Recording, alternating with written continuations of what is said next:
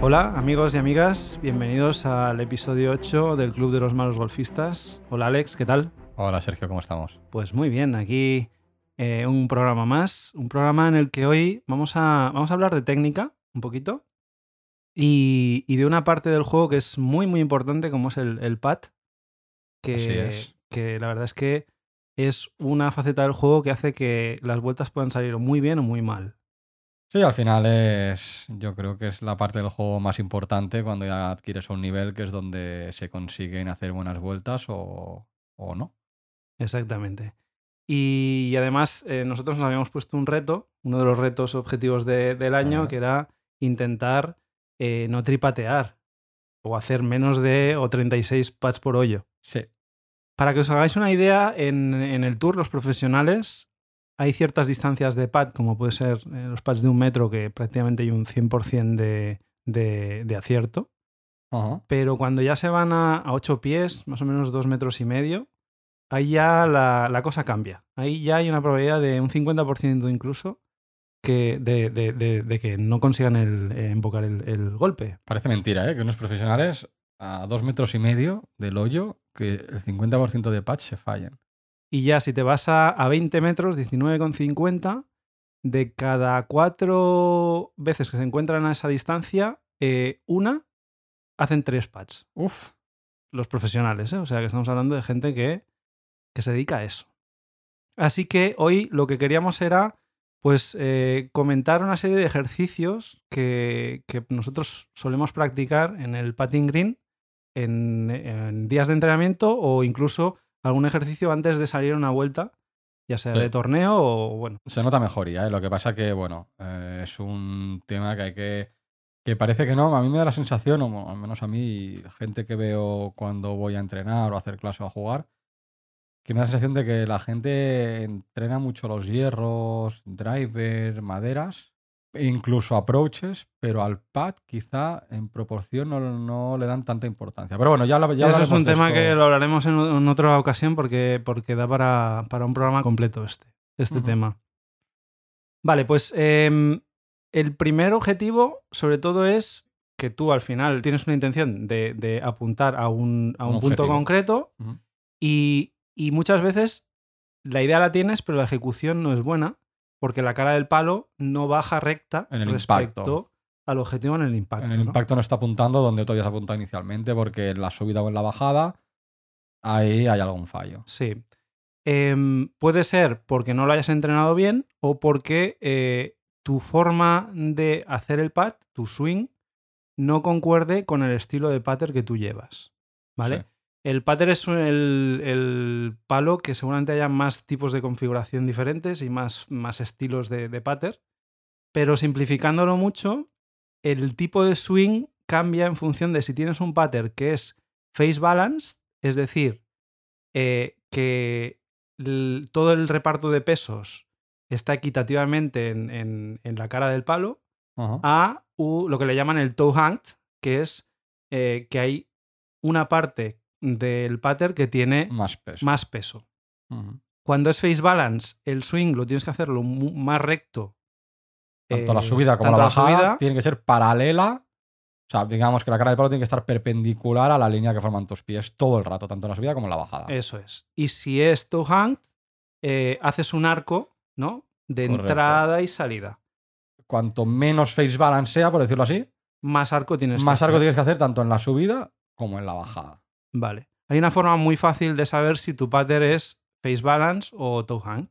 Ujú. Eh, simplemente pones el palo eh, apoyado sobre un dedo, eh, intentas hacer como un equilibrio, vamos Buscas a el así, equilibrio del palo. del palo, y miras a ver si lo que es la cara del palo se queda enfocando hacia arriba o si por contra la punta tiende a bajar, digamos, hacia el suelo. ¿Vale? Si se queda totalmente equilibrada hacia arriba es face balance y si el palo se desvía, digamos, baja la punta, pues es toe hang. Ujú. ¿Vale? Por ejemplo, tu pattern el que estás usando ahora es face balance, el tuyo. Totalmente. Y de hecho yo esto no lo sabía hasta que un día en, un- en una clase con, con nuestro entrenador, yo estaba como... tenía mm, realmente... Arqueabas un poco. Arqueaba un poco y la verdad es que yo buscaba la forma de hacer el pad bien me concentraba mucho, pero estaba en una situación en la que no confiaba nada, nada en mi pad porque, porque se me iban. Mm. Y, y entonces Dani, nuestro entrenador, mm, cogió el pater y dijo, es que este pater es face balance. Tú no tienes que forzar ese arqueo que estás haciendo en el swing. Tú tienes que hacer el pad totalmente recto. Exacto. Y fue la noche y el día, ¿eh? O sea, fue cambiar eso y de repente los pads, yo no te digo que entraran todos, pero me Aumentaste quedaba la mucho... probabilidad de. O sea, aumentaste la. La o sea, meter la bola en el hoyo. Y aquellas que no entraban las dejabas mucho más cerca. Las dejaba mucho más cerca. Antes se te iban mucho más, o fuertes, o cortas, o hacia, o hacia la izquierda. Sí, Se te sí. iban muchos a la izquierda. Sí que es verdad que yo tengo pendiente hacer un fitting para ver eh, con un profesional si realmente eh, ese tipo de pattern me viene bien o tendría que cambiar. Pero de momento, sabiendo que tengo un pattern que es face balance, pues mi swing lo estoy haciendo acorde a eso. Yo creo que el pater, sobre todo, mm, para mí, o sea, es un palo que pienso que es de los más importantes, y el más importante porque al final lo coges en cada hoyo. Es el único palo, a no ser que la invoques desde fuera, ¿eh? Sí, sí. Pero que vas a coger cada hoyo.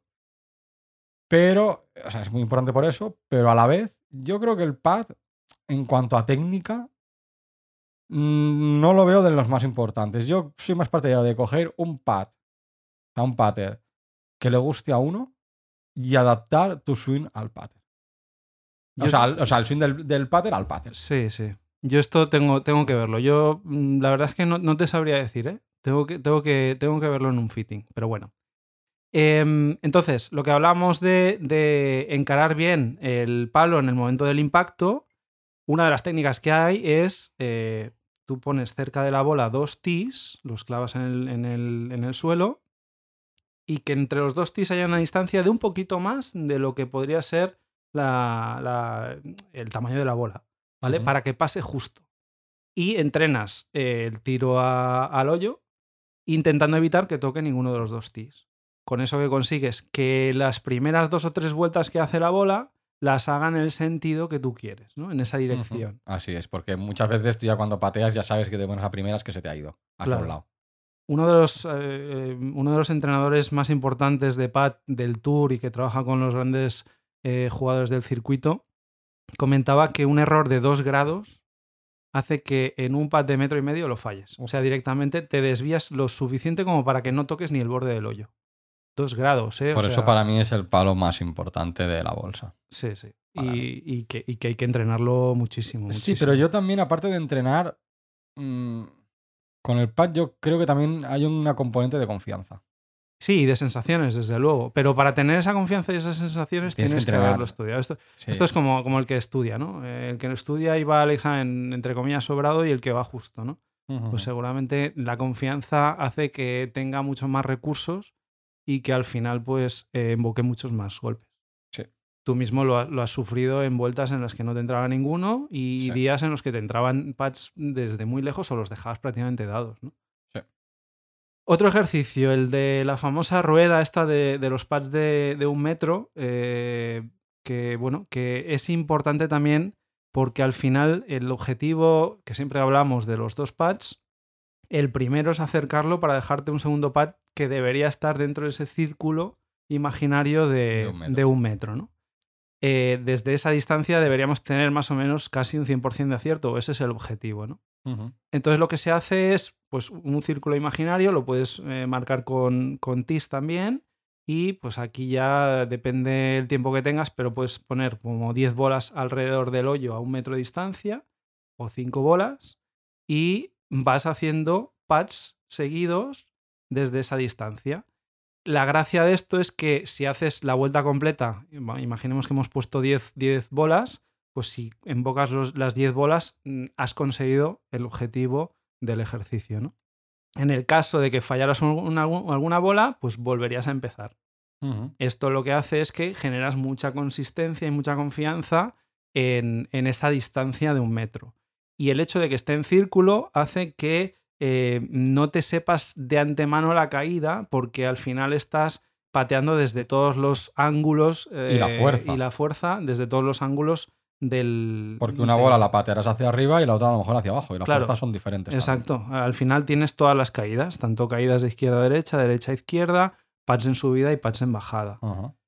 A esa distancia lo que puedes hacer es coger una consistencia en siempre hacer el mismo movimiento de swing.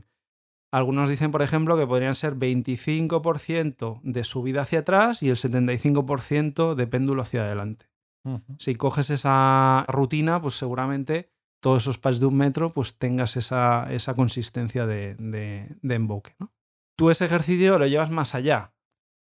Sí, yo tengo. Básicamente he trabajado con dos, con dos tipos de ejercicios en el pad. Y uno es ese, que lo, lo explicaré más tarde porque ya avanzo que es el que me gusta más. Luego hay otro que tú pones, digamos, pones una bola a un metro del hoyo, otra a dos y otra a tres. O sea, o metro, metro y medio, dos, dos metros. Pero las tres bolas en línea recta hacia el hoyo. Entonces tiras la más cercana. Si la metes, vas a la segunda.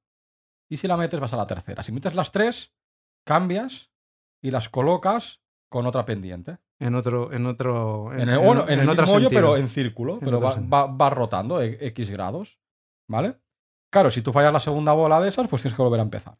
¿Por qué me gusta más la segunda opción? Porque esta, que ahora explicaré la segunda opción, esta opción de línea recta, el problema es que aunque las bolas están a distancias diferentes, una está a un metro, la otra a un metro y medio, la otra a dos metros, si la pendiente no cambia mucho, no suele cambiar en exceso de un metro a un metro y medio, digamos que si vas fallando, la pendiente al final la acabas cogiendo. Entonces, cuando llegas a la tercera bola, la pendiente ya te la sabes y la fuerza ya te la sabes, porque al estar en línea recta, o estás siempre bajada o estás siempre en subida. Claro, ¿cuál, ¿cuál es el tema? En un torneo o en un partido, tú pateas una vez desde, una, desde un punto en concreto, con lo cual esa pendiente ya no la vuelves a tener nunca más. Claro. Luego está la segunda opción, que es muy, muy similar, o sea, tiene parte en común con la que ha comentado Sergio de colocar las 10 bolas en círculo, que esa es la que yo suelo practicar más, que yo cojo y me pongo cuatro bolas a un metro. Cuatro o cinco bolas en círculo a un metro del hoyo.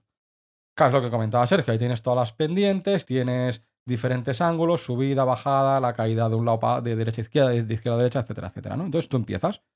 Digamos, empiezas por la bola que está en más alta y tienes que meter las cuatro o cinco bolas que están a un metro. Si fallas una bola, vuelves a empezar. Pero lo que yo no hago es volver a empezar por la más alta. Me voy justo a la que está a la derecha de la más alta y empiezo por esa.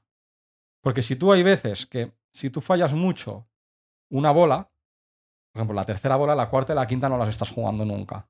¿no? Entonces, a lo mejor cuando vayas por la cuarta vez, empezarás por la cuarta bola, esa que no has jugado hasta el momento. Claro. ¿Vale?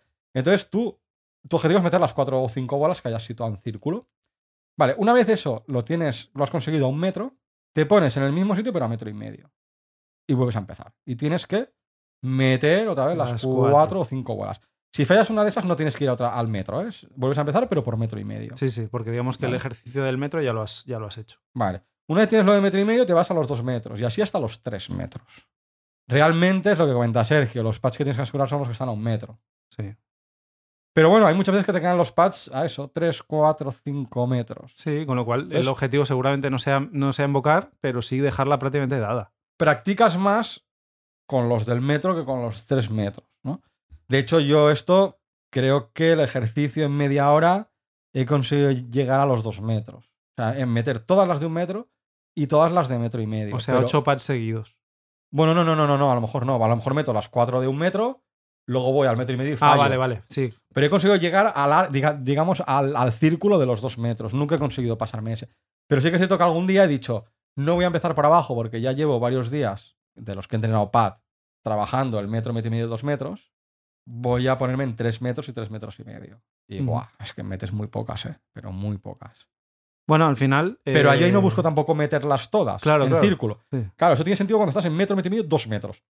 Las de ya tres metros, tres metros y medio, incluso por las estadísticas que has estado comentando de, de los pros, ahí lo que interesa es Dejarla hacer un pad dada. para dejarla a menos de un metro y dejarla dada. Sí, sí, exactamente. Vale. Bueno, es un ejercicio que, que al final es muy completo porque estás tirando desde todas las zonas de green, con lo cual estás Ah, ¿eh? comiendo todas las, todas las pendientes, subida, bajada y todas las distancias. Como, Y, caída. cual, Entonces, y también estudias la fuerza, ya no solo las caídas, sino la fuerza desde el tipo de bola que has tirado en función de lo que has Claro, porque al final es mucho eh, sensaciones. Es coger Eh, eh, una rutina de pad que al final te permita tener una sensación en la que tú ya sabes que esa distancia tienes que hacer ese mecanismo de pad. Esos movimientos, ese backswing, esa caída, ese tempo y esa fuerza, ¿no? Luego tenemos eh, entrenamientos para, para temas de control de distancia. Eh, y aquí especialmente es para pads ya más largos, en los que se te queda la bola en green, pero a lo mejor se te queda a 10, 12, 14, 20 metros, ¿no? Que hay, hay, mm, campos que a lo mejor no tienen greens tan grandes, pero bueno, a 10, 12 metros se te puede quedar. Entonces aquí obviamente el objetivo del primer pad es dejarla lo más cerca posible. Y aquí lo que Yo ahí intentas... rezo por no tripatear. Sí, sí, no, desde luego, es lo que habíamos comentado de las estadísticas. Eh, aquí lo que intentas es eh, pues ese, esa sensación tener de control de distancia. Entonces hay un ejercicio sencillo que se puede hacer. Necesitas cinco bolas, de las cuales una que sea diferente, un color diferente, por ejemplo. Y no necesitas realmente no ni tener un hoyo. O sea que si estás en un patín green que hay mucha gente y tienen todos los hoyos ocupados, tú puedes hacer este ejercicio en una zona que, que sea amplia y que no tengas el hoyo. Básicamente lo que haces es coger primero la bola de color y pateas a una con una cadencia y una fuerza X, ¿no? La Sin que marcarte un objetivo, ¿no? Sin marcar un objetivo. Simplemente que sea un pad largo, porque al final es un ejercicio para el control de De distancia. distancia de pads largos, ¿vale? Lo que pasa es que la gracia de esto es que no tienes que levantar la cabeza a ver dónde ha ido la bola, ¿vale? Tú pateas y no miras a dónde ha ido la bola. Entonces luego coges las otras cuatro bolas desde más o menos la misma zona y haces lo mismo. Pateas pero sin mirar dónde ha ido la bola. Incluso puedes patear con los ojos cerrados. Y cuando has acabado esas cuatro bolas, entonces sí que levantas la cabeza y miras a ver cómo de cerca se han quedado las cuatro bolas blancas respecto a la de color. Es un ejercicio que puedes repetir y repetir y repetir y con diferentes fuerzas para diferentes distancias.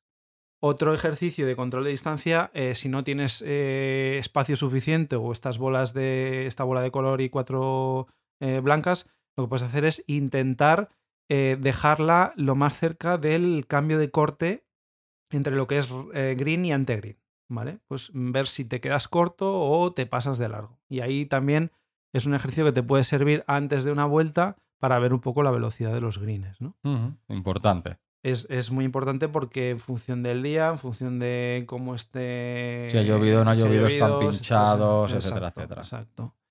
Otro ejercicio que también te puede venir bien previo a la salida, porque al final muchas veces tú lo que haces es ir a varios a diferentes campos y no conoces obviamente la velocidad de los greens, es hacer con tres, con tres bolas, lo que puedes hacer es hacer un swing que tú tengas estándar y una fuerza que tú tengas estándar y que hayas repetido y repetido y repetido.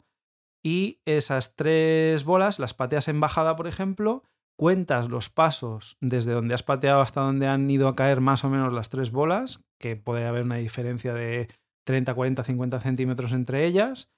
Y mentalmente ya sabes que en bajada, con un swing estándar, pues a lo mejor se te han quedado a 10 metros. Eso mentalmente ya lo sabes para la vuelta. Porque cuando tú tengas un pad de 10 metros en bajada, eh, ya sabes que tienes que hacer un swing estándar. Si tienes un pad de 12 metros, pues es un swing estándar y un poquito más. Este ejercicio lo tienes que hacer previo a la vuelta, tanto en bajada como en subida, porque obviamente la referencia es diferente. En subida, pues si en bajada eran 10 metros, en subida a lo mejor se te quedan 7 metros, ¿no? Pues es. ya lo sabes para la vuelta.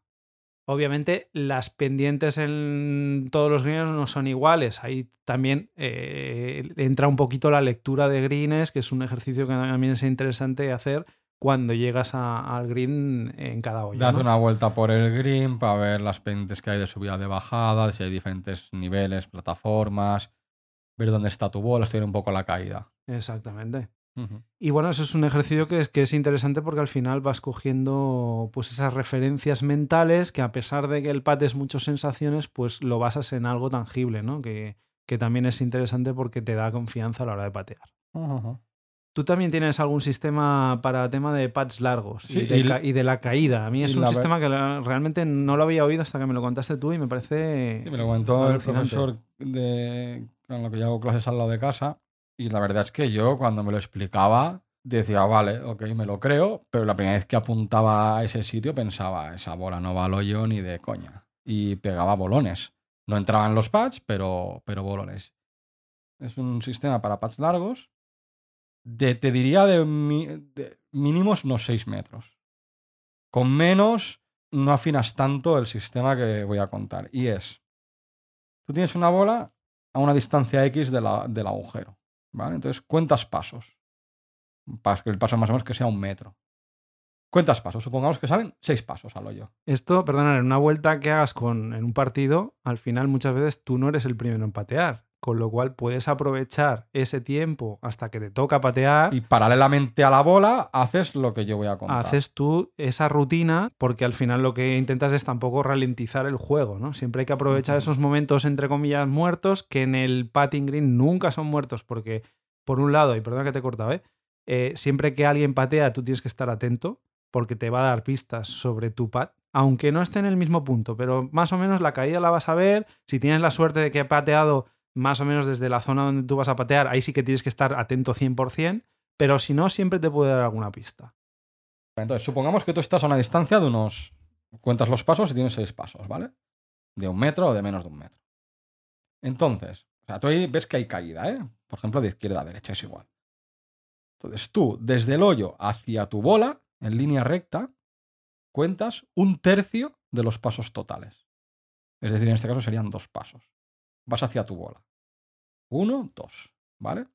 Te sitúas ahí mirando a la bola y buscas desde ahí hasta el hoyo en qué punto no hay caída. Es decir, es todo bajada. Tienes que ir al punto más alto, en círculo. Es decir, yo he contado mis dos pasos para atrás, miro la bola, veo que hay caída de izquierda a derecha, pues me, me iría formando un círculo hasta la izquierda. Hasta que yo viera que desde ese punto, si tirara al hoyo, tiraría recto. Ese es mi objetivo desde mi bola. Yo tengo que apuntar a ese sitio. Si yo apunto a ese sitio y le doy la fuerza, está asegurado que la bola hace el arco y cae en el hoyo. Yo no me lo creía, porque sí que es cierto que esta persona me dijo, es que muchas veces leemos la caída, o sea, leemos bien la caída más o menos, sabemos leer una caída, pero a la hora de apuntar, apuntamos menos caída de la que realmente va a ser. Claro, normalmente tú apuntas menos caída y le das más fuerte a la bola. Con lo cual, si va al hoyo, hay veces que te puede entrar. Pero otras muchas, si no entra la bola, se te puede ir a cuenca por detrás. Entonces, es mucho mejor dar la fuerza justa para que la bola entre llorando en el hoyo, pero darle más caída. Si le das más fuerza, el arco no, no, va a ser tan largo. Al final es la inercia que lleva la bola que en el momento que pierde fuerza eh, empieza a caer. Empieza Esto está pensado siempre que tú le des la fuerza justa para que la bola se quede a la altura del hoyo. Ni más ni menos. Entonces, en resumen, es eh, calculas la distancia en pasos, quitas un tercio desde el hoyo. Desde el hoyo hacia tu bola. Y ese es el punto de referencia en el que tienes que buscar la zona más alta, que es. O, bueno, la... o la zona donde ya no haya caída. Vale. Que, no que no tiene por, por, qué ser la más alta. La zona en la que, si tú tuvieras la bola ahí, harías un pad recto. Recto. Entonces tú desde tu bola tienes que fijar tu vista en ese punto. Una referencia, una brizna de un, cambio de color en el césped o lo que sea, y ese es tu objetivo. Ese es tu objetivo. Te olvidas completamente del hoyo. Completamente. Tú apuntas ahí con la fuerza para que quede a altura de, hoyo. Es una buena técnica, ¿eh? Yo conseguí meter un pad de más de 10 metros haciendo eso. Y si no, la dejas muy cerca. Sí, sí, sí, sí, sí. Muy cerca. Al final, no olvidemos que es, es una técnica para pads largos, con lo cual, eh, recordad siempre. Pads largos con caída. Con caída, porque son casi todos. Raro es el green que no tenga una caída mínima. Al final, recuerda que las caídas también, eh, en función de si el pat es de subida o en bajada, eh, tienes que eh, apuntar más, más desviado del hoyo o menos. Si el pat es en subida, la tendencia del golpe es mm, con menos arco que si es en bajada, porque en bajada prácticamente le das la fuerza suficiente para que la bola empiece a rodar y llegue, pero que no se pase mucho.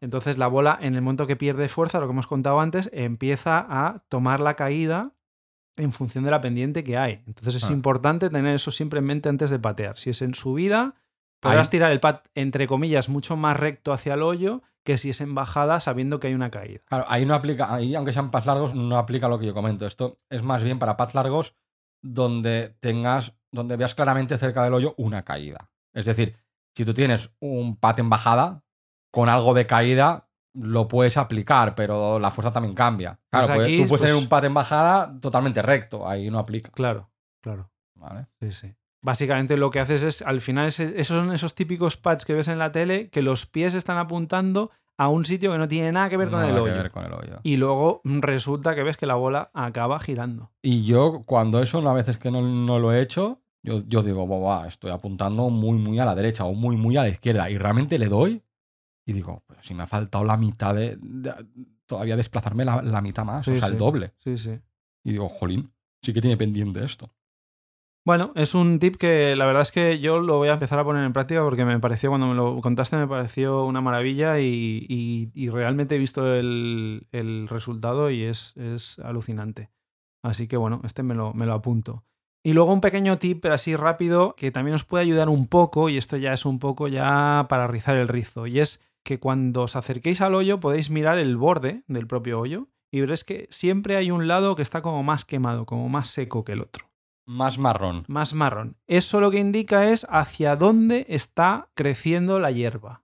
La, la parte más marrón es que está creciendo justo hacia ese lado. ¿Qué quiere decir? Que en el lado contrario tendréis la zona en la que el césped está apuntando hacia el hoyo. Con lo cual, la bola, en el momento que pierde fuerza, y aquí estamos hablando ya de cuando pierde mucha fuerza, que ya está dando sus últimas dos o tres vueltas sobre sí misma, sobre su eje, eh, tenderá a hacer la caída hacia ese lado. Con lo cual, a la hora de atacar el hoyo, es muy buena idea siempre mirar ese borde de- del hoyo y ver qué zona está más verde. O justo la contraria a la que está más amarillenta, más marrón, ¿no? Pues por ahí es por donde hay que atacar siempre, siempre el pad. Esto al final, bueno, eh, son pequeños truquillos. A mí me habían comentado de atacar el hoyo, si, si tiene que estar llorando, que entre por la zona alta del hoyo. Claro, porque, Porque si cae por la eh, zona baja, te puede hacer una corbata y, y se, te, se te va a salir. Sí. Bueno, al final es un- una cuestión de física también. Mm, sí, claro, la gravedad. A ver, si va muy fuerte la bola, te hará la corbata por, por arriba o por abajo. Pero si va con la fuerza más o menos con, que toca, eh, al final es mucho Por abajo más te puede salir, Sí, sí, se te puede salir, sí. exactamente.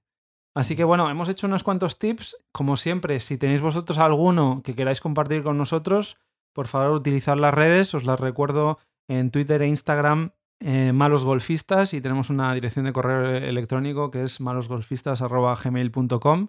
Esperemos que os haya servido algún tip de estos, ya nos los iréis comentando. Al final el pat es uno de los mm, aspectos del juego más importantes y en los que siempre incidimos y bueno, todas estas técnicas pues siempre ayudan a que cojas consistencia y confianza, que al final es lo más importante. Dejamos el programa por hoy, os deseamos una muy feliz semana de golf y como siempre que vayáis a por el Verdi. Nos vemos la semana que viene. Hasta la próxima.